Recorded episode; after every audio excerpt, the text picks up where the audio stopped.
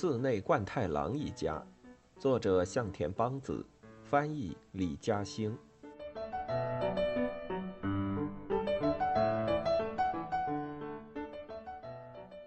从下午一直到晚上，美代子干活的势头凶猛的吓人。他把家里的皮鞋都拿出来，摆在走廊前，一一擦拭干净，亮的能道出人影。下定决心干啊，就要干到底。这才是女人之魂呐！美代子哼着自创的劳动歌，干得更加起劲了。我能理解你的心情，但是呢，静江过来劝他。我只觉得这世上不合理的事太多了。如果谁都不说话，那就永远都不会变好。美代子打断他说：“这样，静江也没办法再继续劝他。”美代子又看了看想说些什么的梨子，抢先说道：“老板娘，有什么话您尽管吩咐，我像平时一样干活，心情才能好些。”冠太郎也走过来，听到美代子要求梨子给他派活干，就又赶紧闪到一边去了。肯定是私底下偷偷吃东西了，秦奶奶说，却被周平嫌弃了一番：“奶奶，你这叫什么话？”美代子不是那种人。严老悠闲的喝完下午茶，看到美代子戴着红头巾，哼着歌，正要出去跑腿，便叫住了他。啊，抱歉，帮我添杯茶。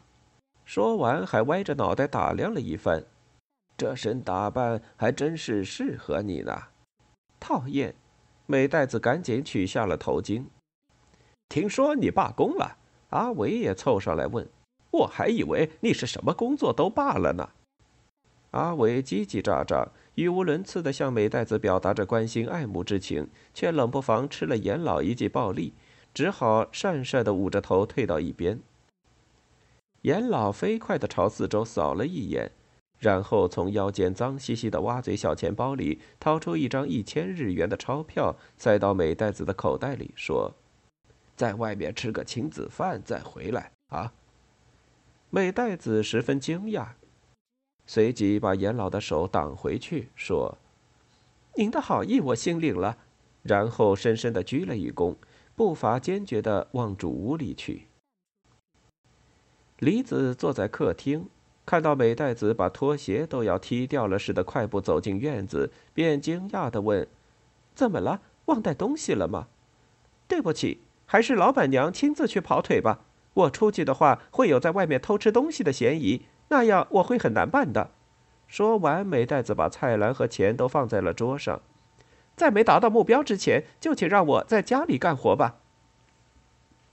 然后，美袋子便走进了厨房，干起活来，一边还唱着：“听吧，万国的劳动者们，离五一劳动节还有一个月，但对美袋子来说，已经是提前到来了。”只是后面的内容他完全不会唱，只好复读机一般来回唱着这一句没完没了。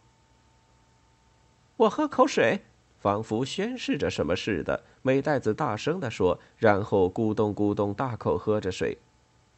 只喝水不吃饭，人也能活十天，书上说过的。美代子赌气似的大口喝着水，却不小心被呛到，李子赶紧上前帮他拍着后背。美代子呀，你这么担心我，让我很高兴。可不管怎么说，这么空着肚子干活也太伤身子了。万一你累出个好歹来，我可怎么向你父母交代呀？老板娘，美代子听完，却突然转过身来说：“如果父母还在，他们是不会让我来别人家做帮工的。”说完，便快步走出去了。秦奶奶不知道什么时候也过来了。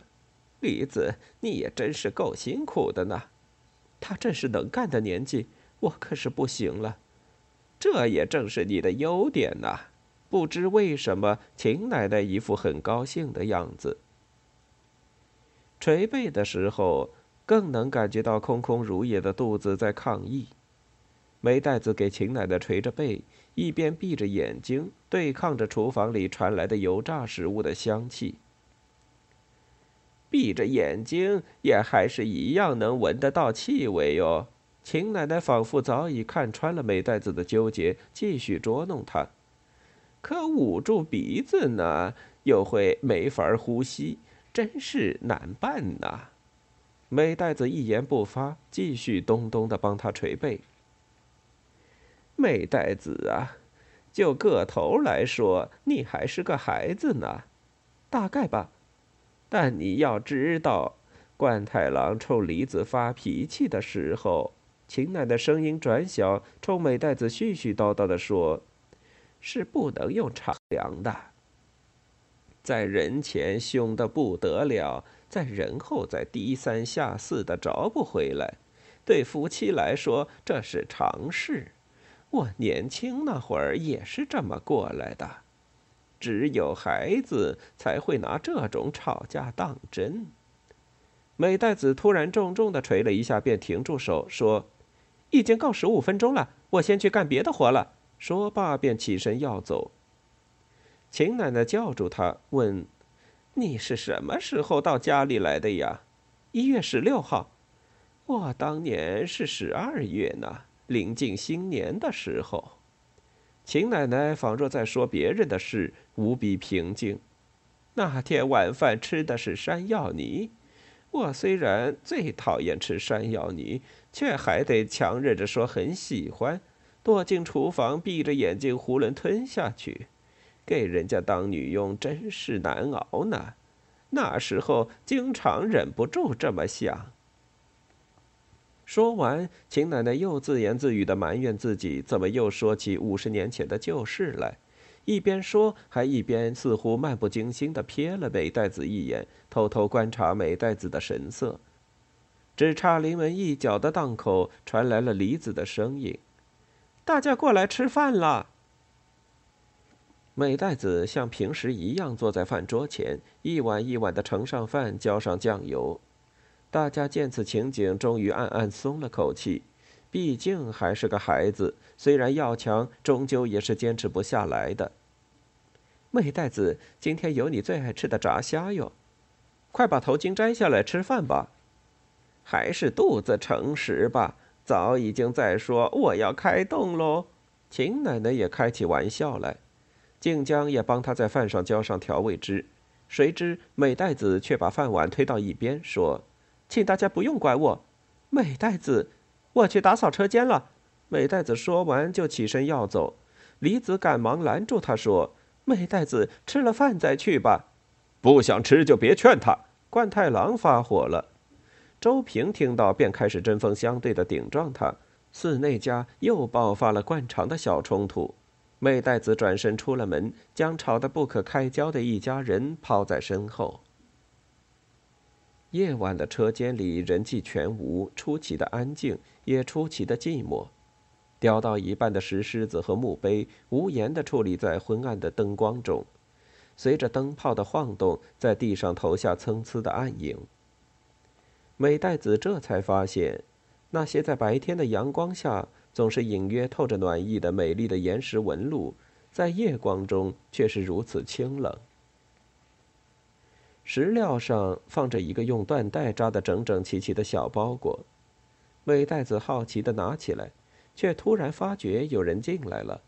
转身一看，原来是静江的恋人上条先生。哟，这不是上条先生吗？美代子打了声招呼：“啊，我我过来给我家小鬼拿礼物。”哦，原来是静江小姐放在这儿的。美代子恍然大悟：“对，因为我白天常常不能过来，我去帮你叫静江小姐过来。”美代子自告奋勇，上条却示意他不必，缓缓给自己点上一根烟，问道：“听说你在绝食？”美代子重重的点了点头。撞破别人的秘密，似乎自己也能够格外的敞开心扉。他扳着手指头数了数，说：“嗯，到现在也才坚持了七个小时，那肚子也一定饿得扁扁的了。”是啊，美代子点点头。上条一边吸着烟一边说：“我家老母亲去世的时候，我以为自己会悲伤的吃不下饭呢，谁知道一到时间，肚子还是一样会饿。”人这东西，你说是可悲呢，还是可笑呢？有骨气固然是好事，但诚实的面对自己也不可耻啊。静江站在他们身后，听到这里，会心的笑起来。美代子借故走开，留下两人享受难得的相聚。在两人温暖目光的注视下，美代子往主屋走去，悄悄从后门回到自己的房间。美代子出神的看着仍然扣在桌上的毕业照，不知不觉又哼起了熟悉的旋律。蓦然回首，毕业在即。突然，咣当一声，门被拉开了。冠太郎站在门外怒吼：“干傻事也要适可而止，把身体饿坏了怎么办？”说着，扔了几个红豆面包进来。老爷，美代子刚想说话，冠太郎却又愤愤地把门拉上，走开了。美代子捡起红豆面包，拿在手里抚摸着。冠太郎经过客厅时，被大家叫住，七嘴八舌地责难起来。这样下去可怎么办才好呢？冠太郎非但不认错，反而把李子吼了一通：“都怪你不争气！”啊，我？冠太郎没头没脑的话让李子非常惊讶。对，就是你！都怪你这个女主人不争气，才让一个帮工这么任性。就算你说的对，他自己不吃饭也没办法强迫他呀。五花大绑的按着吃。冠太郎口不择言，强词夺理起来。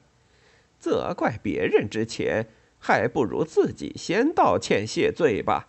秦奶奶冷不丁地说：“为什么我要道歉啊？该道歉的是他才对，惹您生气了，实在抱歉。他才该这么冲我道歉呢。”冠太郎无理取闹的话让静江也目瞪口呆。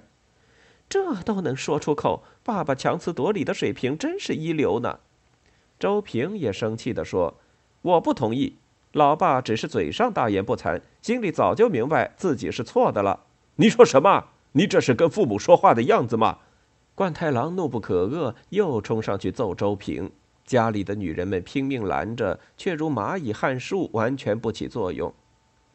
周平虽然挨着打，却一步也不退缩，继续冲冠太郎喊道：“打吧！你要是能消气，就放手打我。”人家一个十七岁女孩子无依无靠来别人家打工，要不是你实在太过分，人家看不过去，怎么会绝食呢？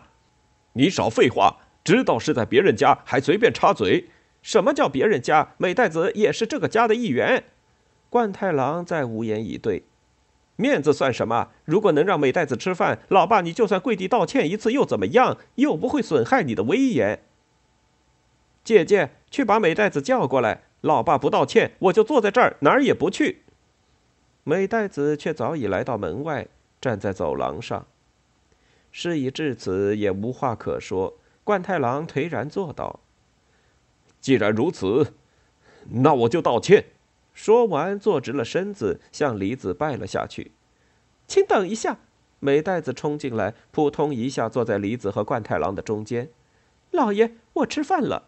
说完，把手里的红豆面包塞进嘴里，一边费力地吞咽着，一边说道：“老爷，请您不要道歉了，我不想看见老爷道歉的样子，还是威风凛凛的样子更适合老爷。”说着，便掉下泪来。他爸，这红豆面包是你买回来的吗？李子问。老爷，这面包非常好吃。冠太郎脸上有些挂不住，只好顾左右而言他自吹自擂。这可是有名的肚脐红豆包，等闲买不到呢。眼泪的咸涩，红豆的甜美，还有樱花的香气，恰到好处的混合在一起，真是沁人心脾。大家都红着眼眶，感动的看着美代子大口大口吃着红豆包。周平拍拍冠太郎的肩膀：“老爸，你这样子会让人瞧不起哟。”真是不错呢。入境的帮工既会绝食，又能学手艺。秦奶奶又开起了玩笑，但是话语里不再像平时那么带着刺。美代子也笑得呛住了。李子帮他拍着后背，问道：“学校的事就决定学料理了吗？”我不去了。美代子，还是这里待着更开心。美代子仿佛被红豆包噎住了似的，转转眼珠，说道。座钟敲响了十点的钟声，冠太郎剪着指甲，李子在一边记着账。那孩子多大？十八吗？冠太郎问。美代子吗？只有十七吧。哦，才十七岁呀！冠太郎感叹了一声，啪的一声剪下指甲，接着问道：“你十七岁的时候啊？你十七岁的时候在想些什么呢？”说起这个，梨子抬起头，目光仿若穿过推拉门，望向很远的地方。十七岁的时候。对了，那时候在女校读书，校医是位男医生。这里，李子抚摸着胸口，到了年纪不是突然就长大了吗？然后就特别讨厌体检。这时候大概是十七岁吧。冠太郎听着，继续啪啪的剪着指甲。再就是战争结束了，美国电影也跟着引进来了。那时候去看迪安娜德宾的《春之序曲》，还有格里亚加逊演的什么电影，第一次看到了接吻的场面。当时特别好奇，为什么他们鼻子那么大，接吻的时候却碰不到一块儿？你可真傻！十七岁不就是这样吗？门外传来了嗤笑声，似乎是美代子在走廊里偷听。哎呀，美代子，晚安。冠太郎仍不忘冲远去的美代子喊道：“哎，明天开始要好好吃饭呢。”遵命，晚安。美代子把毕业照小心地放进抽屉里，然后又仰天大喊了一声：“晚安！”便关上了灯。